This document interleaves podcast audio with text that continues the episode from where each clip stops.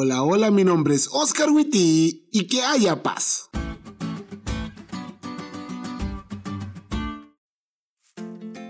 Feliz semana amigos. Ya comenzamos una nueva semana y esperamos de corazón que sea una semana llena de bendiciones tomados de la poderosa mano de Dios.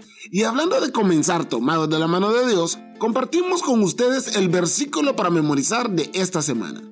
Porque un niño nos es nacido, hijo nos es dado y el principado sobre su hombro. Y se llamará su nombre admirable, consejero, Dios fuerte, Padre eterno, príncipe de paz. Isaías 9:6.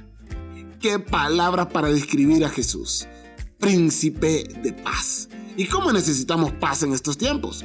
Aunque la paz para los cristianos tiene un significado mucho más profundo, según el diccionario, la paz es la ausencia de conflictos pero tal definición no puede ser aplicada a nuestro mundo. No, el mundo definitivamente no es un lugar pacífico. Según Tan, desde que los seres humanos escriben sus proezas, el mundo ha estado en paz solamente un 8% del tiempo.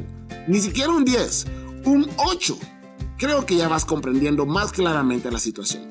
Este no es un mundo de paz por más tratados de paz que se hagan, por más premios Nobel a la paz que se otorguen, por más que se promueva entre las personas, no podemos confiar en este mundo para vivir en paz. Por eso, como dice la lección, esta semana leeremos sobre el único que puede brindar paz verdadera y eterna, el único príncipe de paz.